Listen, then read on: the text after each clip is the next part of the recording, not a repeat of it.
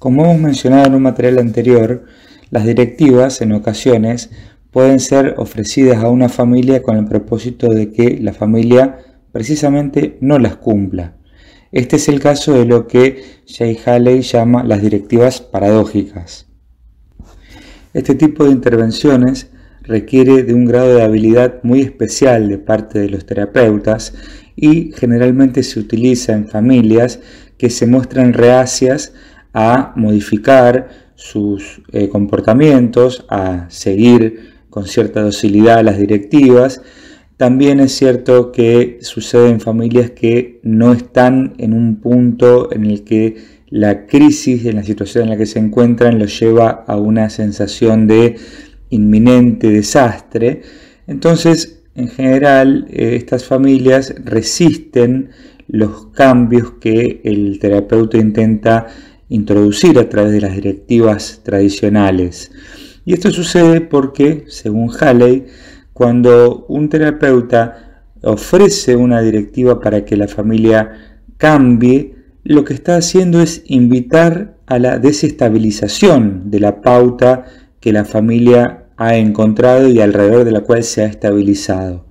Entonces, para muchas familias esto eh, se percibe como algo problemático y eh, en general mm, pueden rechazar la ayuda que se les brinda, aun cuando la ayuda sea bien intencionada, por temor a exponerse a una situación de inestabilidad.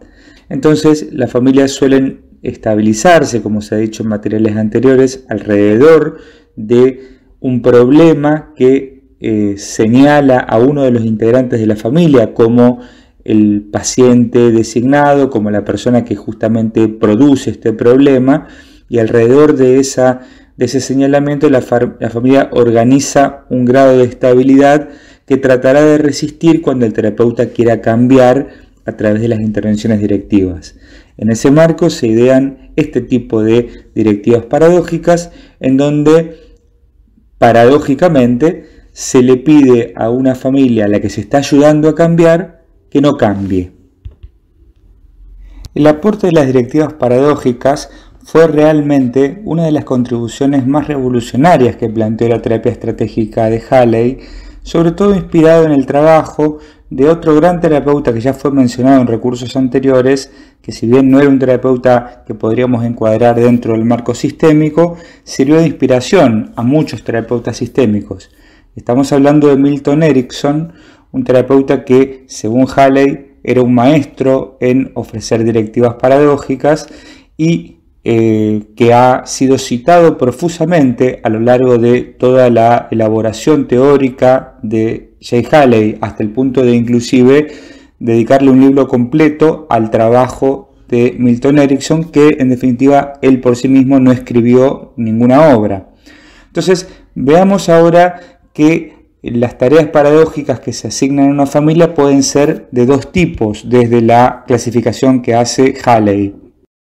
Por un lado, se habla de las directivas paradójicas que se apuntan a la totalidad de la familia, las que Halley llama de alcance global.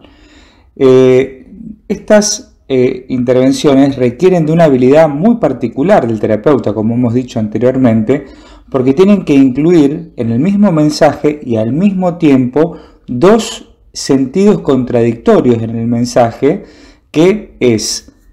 estoy interesado en que ustedes cambien y por otro lado los invito a que no realicen ningún cambio. Entonces, la habilidad que requiere el, terapeuta para manejar la comunicación,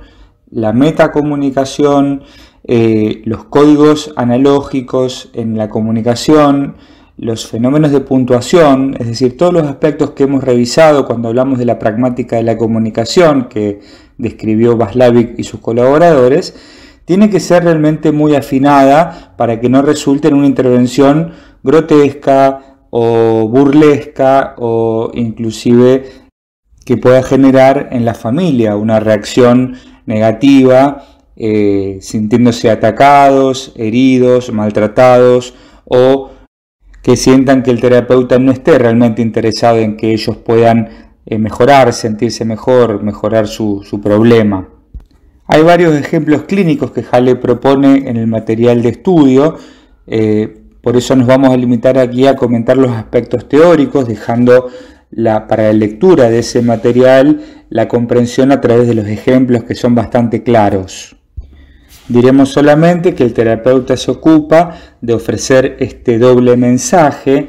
eh, esta paradoja encriptada entre que cambien y que no cambien como invitación a la familia, lo hace con la suficiente habilidad como para que la familia no se sienta agredida ni desentendida. Eh, y por otro lado también lo que provoca es intentar que la familia se revele a la sugerencia del terapeuta y se fuercen a mostrarse normales para demostrar el error del terapeuta. Esto es lo que se dice o lo que Hale plantea que es la búsqueda del cambio por rebelión. La familia se revela al terapeuta para mostrarle que ellos pueden comportarse normalmente, pueden tener una vida más saludable, pueden resolver los problemas que están teniendo en el marco de la familia. Entonces, en ese caso, Hale ofrece una serie de sugerencias al terapeuta. Si la intervención fue exitosa y la familia se revela y cambia, eh, el terapeuta lo que debe hacer en primer término es reconocer su error, eh, humildemente, reconocer que estaba equivocado en sus sugerencias y que la familia evidentemente estaba en condiciones de producir un cambio para sentirse mejor, para resolver mejor los problemas que tienen.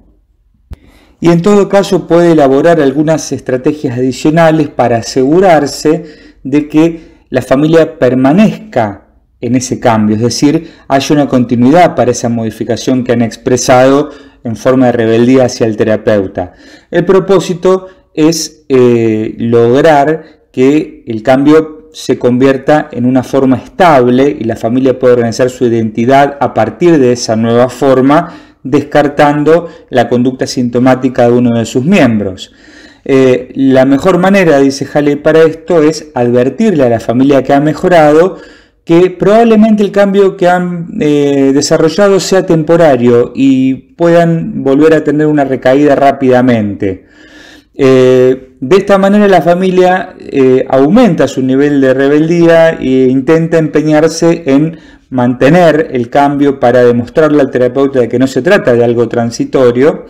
Y por otro lado, el terapeuta con ese comentario bloquea la posibilidad del impacto de la recaída, porque si eh, evidentemente la recaída en la sintomatología sobreviene, bueno, el terapeuta se habrá notado un punto y la familia entonces tendrá que recapitular y volver a eh, confiar en la palabra del terapeuta y seguir sus indicaciones. Entonces, de esa manera, con ese comentario de adelantar la posible recaída, el terapeuta cierra esa, puerta para que la familia pueda escapar por, eh, por ese lado. Eh, por otro lado, también,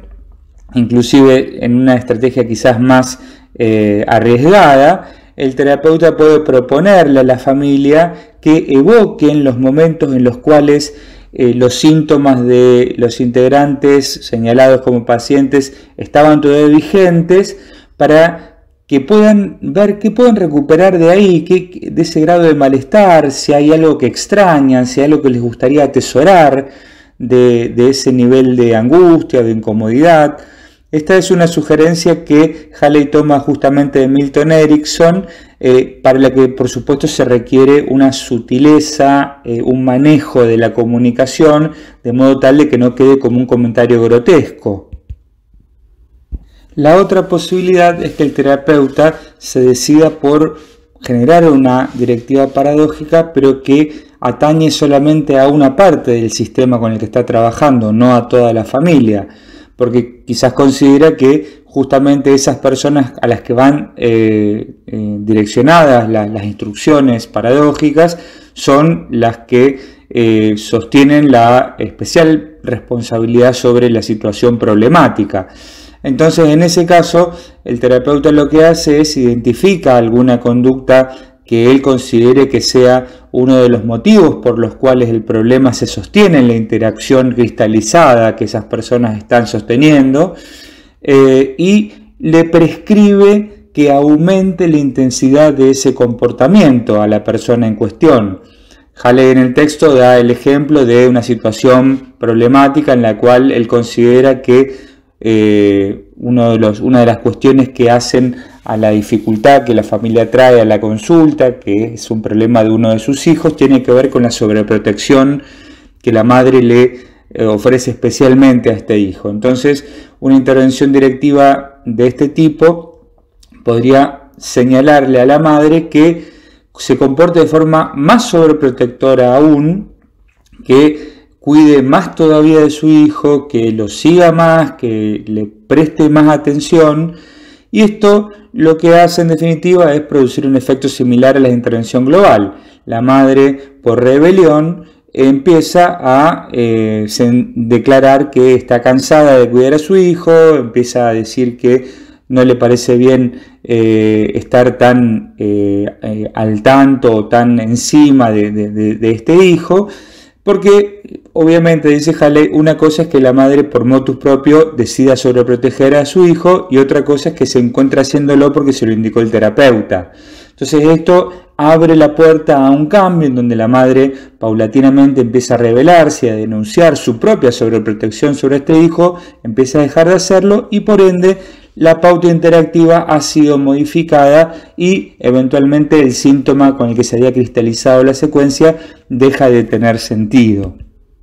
A modo de síntesis podríamos decir que el uso de paradojas es para Halley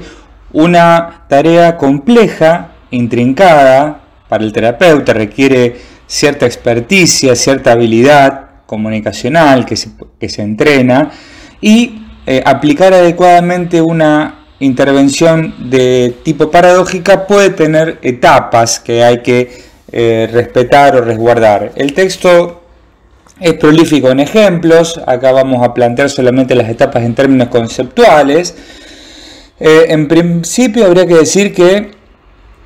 el terapeuta para planear cuáles etapas y de qué manera tiene que reflexionar claramente sobre el problema presentado en el sentido de poder identificar la secuencia que tiene lugar en la familia, que es la que mantiene, sostiene, cristalizado el problema alrededor de la cual la familia eh, mantiene una identidad estable. Esta es la primera cuestión. Entonces, una vez que el terapeuta descubre esto, tiene que establecer una serie de eh, pautas para organizar una directiva que cambie tanto el problema como la secuencia, ¿sí? con el propósito de que eh, si la interacción es distinta, el problema identificado deje de tener sentido como estabilizador de la identidad familiar. Hay una primera etapa en la que el terapeuta tiene que establecer una relación eh, con el sistema familiar, eh, presentándose como agente de cambio, ya ha planteado Halley y lo hemos visto en otro material anterior, las etapas de una primera entrevista, para que la familia entienda claramente que él está ahí para producir un cambio. El sistema terapéutico que se conforma entre familia y terapeuta tiene como tendencia provocar un cambio, que las cosas sean distintas. Eh, la segunda cuestión, como se ha dicho, que también se desprende de eh, la tarea de la primera entrevista, pero sobre todo de la mirada estratégica que el terapeuta tiene, es definir claramente el problema y fijar a posteriori los objetivos con claridad, qué cambios el terapeuta espera obtener a través del el diseño de la intervención paradójica.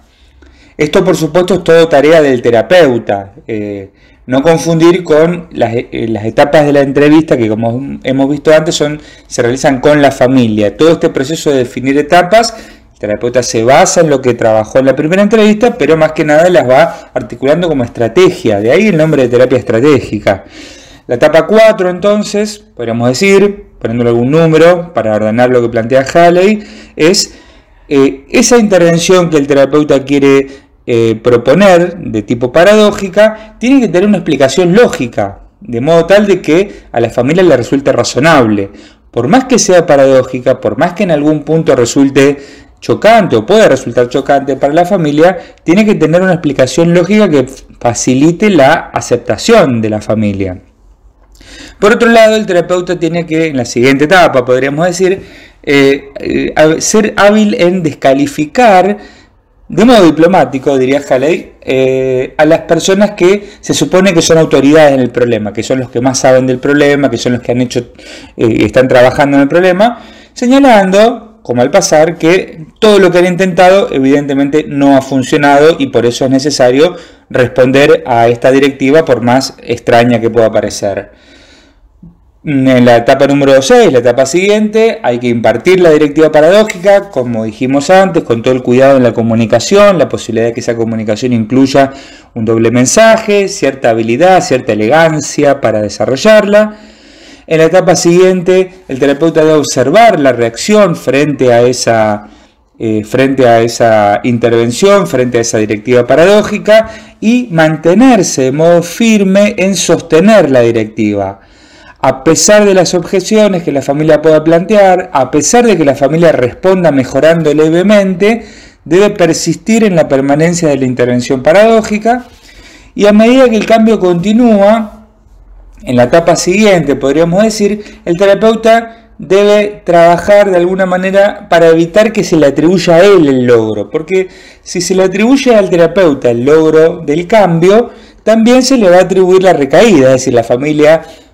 puede volver a recaer y entonces el culpable será el terapeuta. Por eso es importante que el terapeuta se despegue de los créditos por las modificaciones que van pasando en la familia. Debe desarrollar ahí un trabajo eh, de cierta actuación este, que sea convincente. Eh, dice Halley, lo mejor es mostrarse perplejo ante la mejoría, insistir en la directiva paradójica y cuando la gente mejora,